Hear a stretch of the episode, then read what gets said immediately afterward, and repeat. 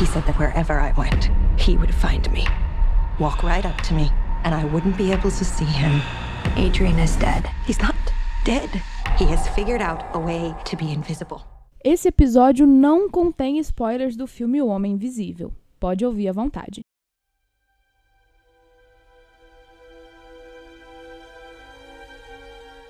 Oi, o meu nome é Júlia e eu vejo filmes. Neste podcast eu falo sobre eles e eu estou de volta gripada.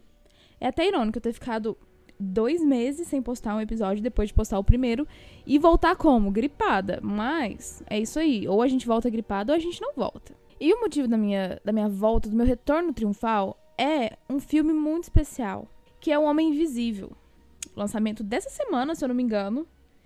Que é um filme que eu queria muito assistir, porque eu adoro a Elizabeth Moss, que faz a personagem principal, mas eu tava cagada de medo de assistir porque eu tinha certeza absoluta que ia ser uma merda absurda esse filme. Plot twist não foi. Então, quando um filme surpreende a gente positivamente desse jeito, a gente tem que falar dele e exaltar ele na internet, não é mesmo? Então é pra isso que eu tô aqui hoje. Então, para quem não sabe, O Homem Invisível é um filme que vai contar pra gente a história da Cecília, que ela tá presa num relacionamento extremamente abusivo. Até que um dia esse namorado super abusivo dela se mata, e paralelamente a isso ela começa a ser meio que assombrada e perturbada por algo ou alguém que ela não consegue ver. Então ela precisa, a partir daí, ela precisa convencer as pessoas de que ela realmente está em perigo, de que realmente tem alguma coisa, alguém invisível atrás dela antes que seja tarde demais. Esse filme, ele foi dirigido e escrito, se eu não me engano, pelo Lee Wanell, que talvez você conheça ele como diretor de Sobrenatural 3, ou como escritor de Jogos Mortais 1, 2 e 3, se eu não me engano. Então, assim, o cara ele já meio que tem, assim, um pequeno conhecimento de terror, não é mesmo? E O Homem Invisível, esse lindo filme, ele passou por muitas, muitos momentos, muitas etapas. Esse filme ele faz parte do universo de monstros da Universal, que se eu não me engano eles deram o apelido de universo sombrio, alguma coisa assim, que tinha a intenção de criar um universo conectado, tipo Marvel e DC, só que de terror e recontando histórias de monstros que a gente já conhece, tipo a Múmia, Drácula, Frankenstein, enfim, essa era a ideia deles. Antes do Homem Invisível, se eu não me engano, eles já tinham feito um, que foi a Múmia, que foi estrelado pelo Tom Cruise e que foi um grande fracasso, uma grande bosta. E foi uma grande bosta porque ele foi muito megalomaníaco. Eles gastaram um puta dinheiro para fazer esse filme, eles focaram muito na ação e esqueceram da base da história, que é o terror, né? E aí eles se perderam completamente. Então, assim, foi um fracasso, eles gastaram muito dinheiro, não arrecadaram tanto que precisava, a crítica odiou. Então eles viram, ó, oh, se a gente quer continuar com esse projeto, a gente precisa dar uma repaginada nisso aí. E foi o que eles fizeram através do Lee Anel. Eles colocaram um projeto na mão do Lee e da Blumhouse, que é uma produtora de filmes de terror que todo mundo já conhece, que fez filme tipo Atividade Paranormal e, e Corra, que assim, dispensam apresentações. E que provam que, tipo, o Lee e a Blumhouse já têm um conhecimento e um público de terror. Então eles colocaram esse projeto na mão dos dois para ver se eles conseguiam dar uma repaginada nisso aí, para ver se eles conseguiriam encontrar o ponto desse projeto e eles encontraram criando um puta terror psicológico sem gastar muito dinheiro e arrecadando milhões no primeiro final de semana de lançamento. Tá bom, o que mais, amor? Então vamos lá, agora falando do filme mesmo. Como eu disse, esse filme é sobre a Cecília, que ela tá presa nesse relacionamento extremamente abusivo. Um dia, esse namorado horroroso dela se mata. Só que ela não acredita que esse cara se matou de verdade e ela acha que de alguma maneira ele tá invisível ou em espírito atormentando ela e fazendo a vida dela um inferno. Só que ninguém acredita nela. Esse filme, eu acho que ele é tão bom porque ele é completamente despretensioso e ele não promete te entregar mais do que ele pode. Diferente do filme tipo O Farol, que foi o último filme que eu falei aqui no podcast, inclusive se você não ouviu esse episódio, vai lá ouvir. Diferente do Farol, o Homem Invisível, ele é feito para um público mais mainstream, sabe? Ele é feito para um público que não é, tipo, amante de filme de terror e estudioso de filme de terror. E ele não é um filme conceito, um filme que você precisa ver uma videoaula para entender. Ele é um filme de terror pro povo, sabe? Que a gente vai ver no cinema. Tipo, Invocação do Mal, Atividade Paranormal, Sobrenatural, A Freira, só que a Freira não conseguiu fazer esse direito. Enfim, é esse tipo de filme de terror. E ele sabe que ele é esse, esse tipo de filme de terror e ele não tenta te entregar mais do que isso, mais do que ele te promete, mais do que ele pode ser. Ele não tenta criar um plot mirabolante, uma história toda cheia de conceito e se perde depois, como muitos filmes têm feito. Ele é simples E ele é bom justamente por, através dessa simplicidade, ele conseguir ser bem executado e te convence, sabe? Esse filme, ele não tem efeitos milaborantes, e por isso que ele foi tão barato. E apesar dele, dele lidar, né, com essa situação do invisível, que teoricamente pediria um pouquinho de efeito, ele trabalha muito mais no psicológico do que no choque visual mesmo, apesar de, ter alguns jumpscare. A Elizabeth Moss, que como eu disse, é a atriz que interpreta a protagonista, que, interpre que interpreta a Cecília, é uma das melhores atrizes atualmente, sem a menor dúvida. Você pode me cobrar sobre isso. Essa mulher nunca errou na vida dela e nunca vai errar atualmente. Pessoalmente, não põe a mão no fogo por ela porque ela é cientologista. Mas isso aí a gente deixa pro lado. E ela é uma atriz sensacional. E eu acho que grande parte do filme e grande parte desse mérito desse filme ser tão bom vem pela, pela Elizabeth Moss conseguir segurar a atenção do filme todinha. Ela não perde o personagem nem pro segundo, sabe? É, é, é incrível, gente. Eu amo essa mulher, me dá licença, ela é perfeita, eu amo ela. Ela não perde atenção, ela segura o personagem e ela segura o filme, sabe? E assim, tensão é uma coisa que não falta nesta bagaça desse filme. Ele é daquele tipo de filme de, tipo, roer as unhas mesmo. E ele já começa assim, ele não tem aquele comecinho de filme de terror onde você vê a família feliz ou você vê as coisas antes de começarem a dar errado. O filme já começa na lambança, na merda, já começa com tudo dando errado, a mulher fudida e mal paga, pedindo ajuda para Jesus, com os braços levantadinhos para ele puxar ela. Então o filme já começa te descaralhando, ele já começa tenso e ele é tenso até o final. E é, e é porque é porque é mesmo. Esse filme foi, com certeza absoluta, um dos filmes que eu cheguei mais perto de fazer xixi na calça, literalmente. E não foi, tipo, por medo ou porque eu tomei um susto. Mas foi mais pela sensação de. Como é que eu vou explicar? Quando eu era criança, toda vez que a gente ia brincar de pique-esconde, eu era a primeira a ser escondida. Eu era a primeira a ser achada porque eu sempre me escondia no banheiro. Por quê? Sabe aquela sensação quando você tá brincando de pique-esconde e você escuta que uma pessoa tá perto? Aquele suspense, aquela tensão que você tem que assim, prender a respiração para você não ser encontrado e você consegue ouvir a pessoa ali. E aquele momento parece que dura assim por horas que a pessoa tá ali do outro lado e você segura a respiração e aquela tensão e aí de repente dá vontade de fazer xixi que parece que vai explodir. Isso era o que eu sentia quando eu brincava de pique-esconde, é por isso que eu sempre escondia no banheiro, porque sempre me dava vontade de fazer xixi e foi exatamente a mesma coisa que eu senti nesse filme. Parecia que eu explodi, parecia que tinha alguém ali perto de mim que eu não conseguia ver, que eu não podia respirar, senão uma pessoa ia me ver. Ai, um descaralhamento total, total. Esse filme para mim foi um grande pique-esconde. E eu não brinco de pique-esconde há anos. Então foi assim um negócio tenso. Inclusive tive que sair no meio do filme para fazer xixi. E fui fazer xixi correndo, porque o banheiro tava vazio e eu fiquei com medo de ter uma pessoa invisível ali me pegar me matar. Então eu fui correndo, xixi mais rápido da minha vida. Mas enfim, voltando no assunto da tensão. E saindo do assunto do xixi. Se uma parte dessa tensão do filme vem da atuação impecável da Elizabeth Moss que eu comentei, e de como ela se entrega para essa situação que naturalmente já é tensa, a outra parte vem da direção do Liu Anel. Porque o cara, ele, ele. Eu não sei o que ele faz com aquela câmera. Que te dá um nervoso, uma afliceta. Então, assim, é tensão em cima de tensão, em cima de tensão, em cima de tensão. Já falei que esse filme é tenso? Ele é tenso. Em vários momentos desse filme, o cara ele simplesmente filma um quarto vazio por, tipo, um minuto. E é aí que você caga na calça.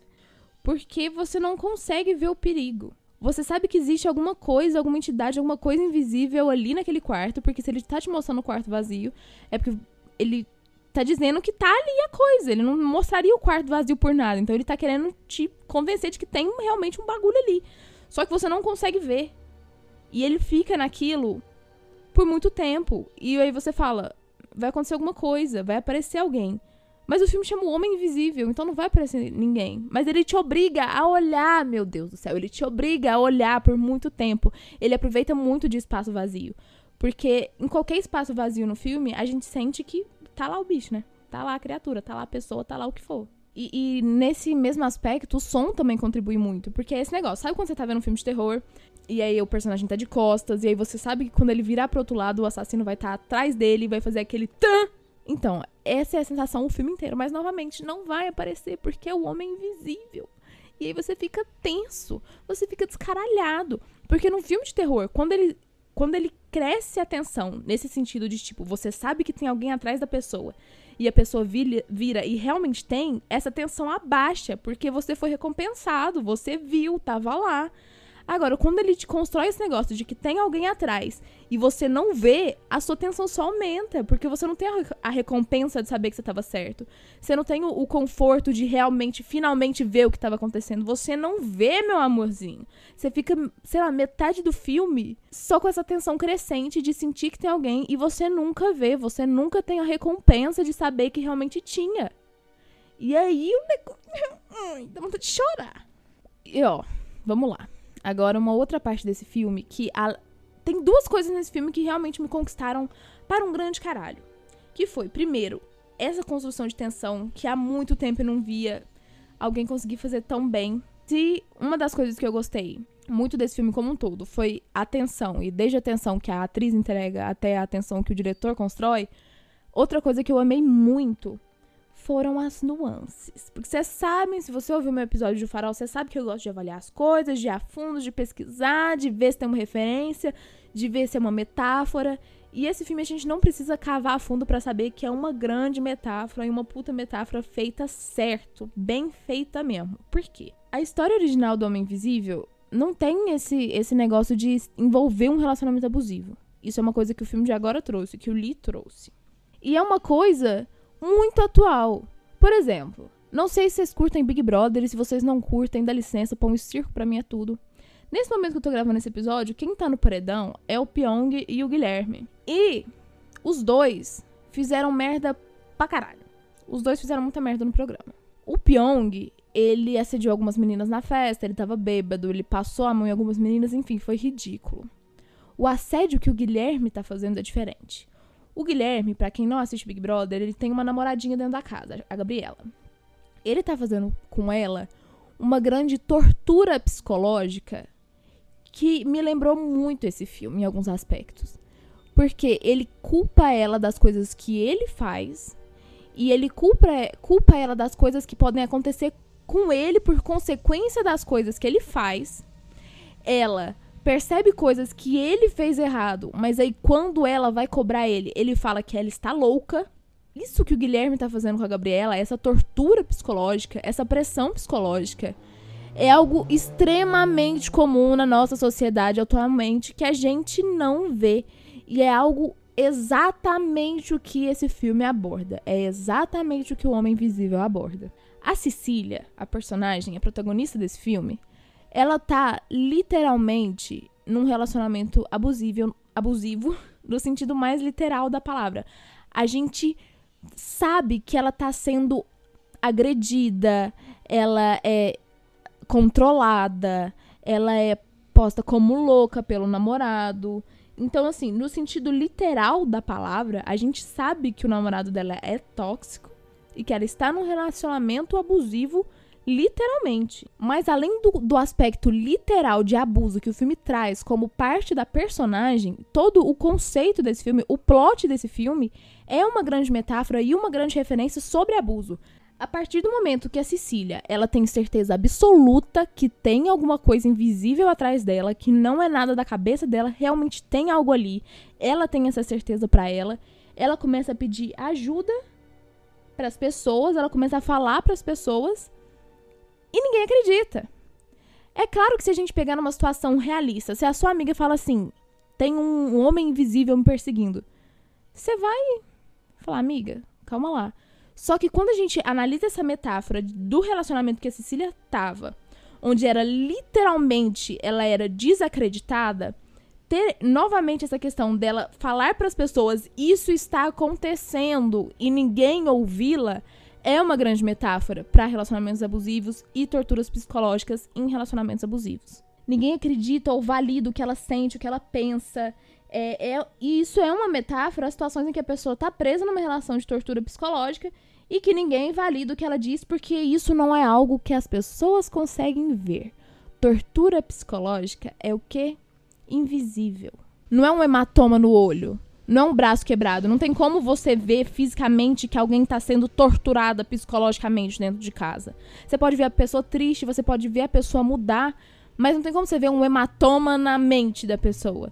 Não tem como você ver o espírito dela destruído na sua frente. Em relações assim, que envolvem muito poder, principalmente, e questões mentais, é muito comum a vítima ser desacreditada completamente, porque Ai, mas ele é tão gentil, ou ela é tão gentil, porque isso pode acontecer com homens também, tá? Eu não tô falando que são só mulheres que sofrem esse tipo de abuso, homens também. Mas a questão é que em abusos psicológicos a pessoa às vezes vai falar, e aí os outros falam, ah, mas não. Ele é tão gentil, ele é um príncipe.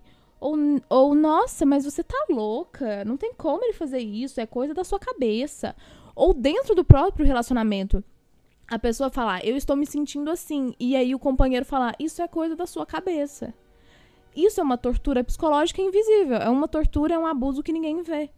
Então, nesse filme, a Cecília, ela está literalmente numa situação de abuso, e o filme todo é uma metáfora para situações de abuso, onde ela novamente está uma, em uma situação em que as pessoas não acreditam nela, assim como foi no relacionamento dela.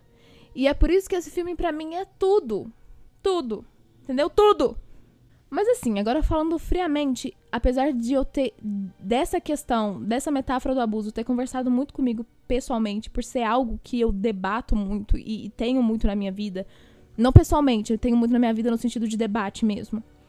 Apesar disso ter conversado tanto comigo e eu ter gostado tanto desse filme, é óbvio que esse filme não é perfeito. Ele não é, assim, uma obra-prima do cinema de terror revolucionário novo clássico. Não é. Ele tem alguns defeitos, sim, que muitos outros filmes de terror mainstream também têm. Ele tem jumpscare desnecessário, porque, para quem não sabe, jumpscare é quando aparece alguma coisa ou tem algum barulho muito alto que tem o único objetivo de te assustar só. Nesse filme, inclusive, tem um jumpscare que envolve bacon, que eu achei. Vou nem falar nada. E aí ele tem, né, esse jumpscare desnecessário. Tem algumas coisas que você precisa meio que aceitar naquele momento, que a gente sabe que na realidade aquelas coisas não aconteceriam daquele jeito, mas pro bem-estar narrativo você aceita que aquilo tá acontecendo. Então você meio que tem que, assim, suspender as suas crenças. Não é algo tão grande assim, tão absurdo, mas pode ser um ponto negativo, né, para algumas pessoas. E enfim, tem alguns personagens que eu queria que fossem um pouquinho mais trabalhados, mas de uma maneira geral, esse filme é sensacional. Principalmente porque a gente vem aí de uma leva de filmes de terror mainstream muito ruins. O último da Annabelle, A Freira. Todos esses foram filmes que tentaram fazer coisa demais, prometeram coisa demais e não conseguiram cumprir. Então a gente chega aqui com O Homem Invisível, que é um filme de terror pro público médio de terror e que faz tudo muito bem. Então, para finalizar esse episódio, vamos de nota? Eu vou adotar um jeito que uma menina que eu acompanho no YouTube usa, que ela chama Spook Astronauts ela avalia os filmes que ela vê em duas categorias, geralmente. Ela dá uma nota geral e uma nota para quão assustador o filme é. Então, O Homem Invisível, eu diria que uma nota geral para ele seria, particularmente, por esse filme ter conversado tanto comigo, eu diria 4,5. É, só não, não é 5 para mim por causa dessas questões. Eu falei de jumpscare e de ter algumas cenas que são realmente. que a gente sabe que isso não aconteceria, é bem impossível. E então, 4,5 numa nota geral, 4,5 de 5. E no sentido de susto, de medo, de tensão e de terror, eu diria 5 de 5. Porque apesar de não ser um filme que vai te deixar com medo, não ser um filme que vai que quando você for para sua casa você vai ficar pensando nele e ter pesadelos com ele, ele é um filme que na hora vai te deixar tenso. E se não te deixar tenso é porque você é um monstro. E é isso, pessoal. Esse foi o episódio de hoje de Julia V Filmes. Espero que vocês tenham gostado muito. E eu juro que eu não vou sumir, agora é sério. Eu tô com várias ideias de episódios que eu posso fazer por aqui. E eu não vou sumir, juro juradinho pra você, está feito aqui a promessa. Se você tá me ouvindo pelo Spotify, clica aí no seguir. Se você está me ouvindo pelo Anchor, pelo qualquer coisa, me segue para você não perder. E me segue também nas redes sociais, que é arroba Juliampos, Julia Campos sem C, em todas elas. Que eu sempre aviso por lá quando vai sair coisa nova por aqui e peço sugestões para vocês também. Então, não deixem de me seguir. E é isso, pessoal. Vou ficando por aqui, que eu ainda tenho muito filme para assistir. Até mais.